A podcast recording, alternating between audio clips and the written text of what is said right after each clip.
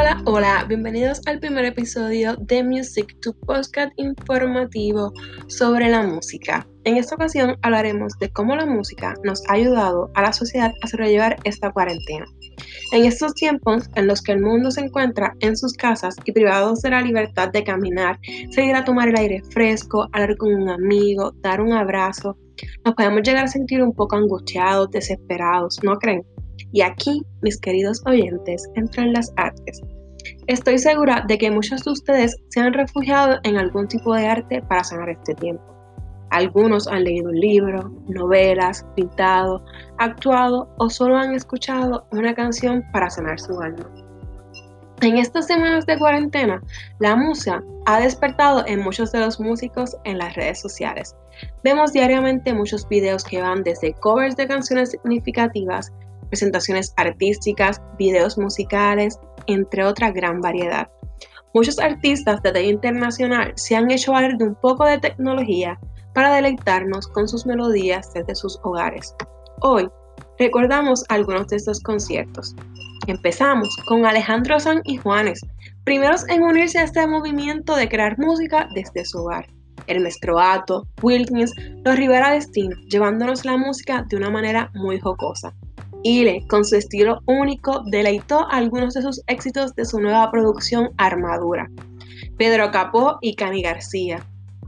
Y por último, y no menos importante, Tommy Torres, quien con su presentación de más de una hora nos logró cautivar con sus más grandes éxitos. Tommy interactuó con el público y varió desde interpretaciones con el piano y la guitarra, en general fue un éxito total y esperamos que se repita porque de verdad que nos dejó con ganas de mucho más. Así como ellos se han valido de la tecnología, muchos otros artistas también lo han hecho.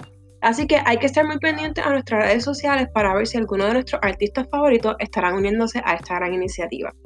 Como mencioné, la musa ha aflorado en varios artistas y hay dos canciones que recientemente se han hecho virales.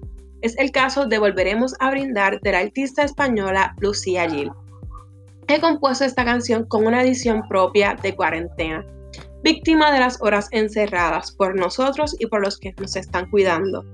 Este es el país que me gusta, refiriéndose a su país España, el que se junta para luchar sin armas, se divierte, se anima, se quiere, se apoya.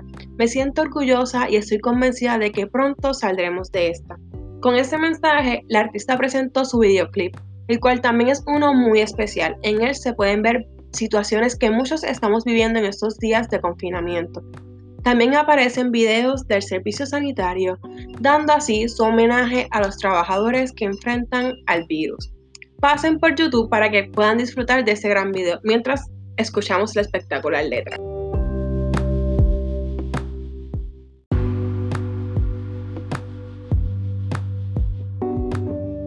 Que se ha hecho viral es El mundo afuera del cantautor español Alejandro Sanz.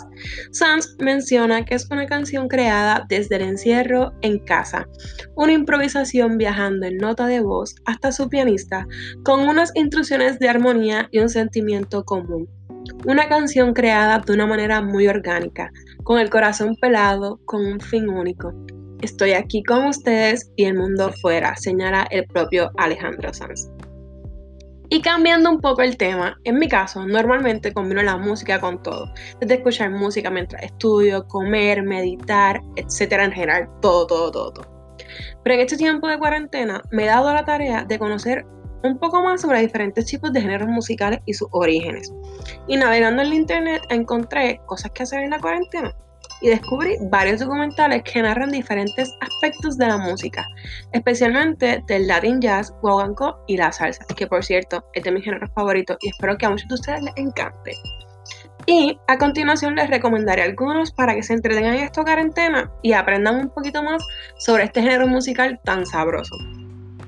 Comenzamos con el documental Yo no me llamo Rubén Blades, un documental lanzado en el 2018 este es escrito y dirigido por el cineasta panameño Abder Benaim y es una visión resumida de la carrera de 50 años del cantautor panameño Rubén Blades. Continuamos con Yo Soy la Salsa, producido por Andrés Van der y dirigido por Manuel Villalona. Este cuenta los inicios del gran Johnny Pacheco, su aporte a la salsa, el genial trabajo que hizo como fundador y director musical de la Fania y algunas de sus anécdotas muy curiosas. Sono Sono Tite Curet, el especial del Banco Popular de Puerto Rico, recoge la impecable investigación periodística sobre la vida y obra del gran compositor puertorriqueño Catalino Tite Curet Alonso. El próximo documental es En Busca por Dentro, realizado por Telepacífico, que muestra un recorrido por la vida y trayectoria de Jairo Varela, cómo nace su idea de formar el grupo Nietzsche cómo se dieron sus llegadas y salidas de sus vocalistas, anécdotas de grandes momentos y mucho más. Yo soy del son a la salsa, lanzado en el 1995. Este documental nos muestra cómo la salsa se ha nutrido del son y otros géneros ritmos cubanos. Y por último, es el próximo que está en mi lista para ver, ya que tuve la oportunidad de ver los primeros tres y de verdad que se los recomiendo. Muchos de estos documentales están disponibles en YouTube, así que es de una manera gratis y accesible para que todos los podamos disfrutar. Este próximo documental que les voy a recomendar es Latin Team, Nuestra Cosa Latina. Es un documental de 1972, dirigido por Leon Cass y Alex Masucci, que muestra cómo se vivía la música latina por esos días a partir del mítico concierto de Fania All Star en el Club Cheetah. Ese es el próximo que esté en mi lista y tan pronto tengo un break de los deberes de la universidad, lo voy a ver. Así que en el próximo episodio les daré una reseña de este. Este episodio ha llegado a su fin. Nos vemos prontamente en otro episodio. Tengo que agradecer a mi gran amigo y músico Alexander Ruperto por esos acordes al principio del episodio. A ustedes por sintonizarme y los exhorto a que les den share y compartan con sus amigos para que se puedan enterar de este podcast donde hablaremos de muchas cosas de música. Nos vemos y ahora a continuación los dejo con un éxito de la Fania en la voz de Celia Cruz.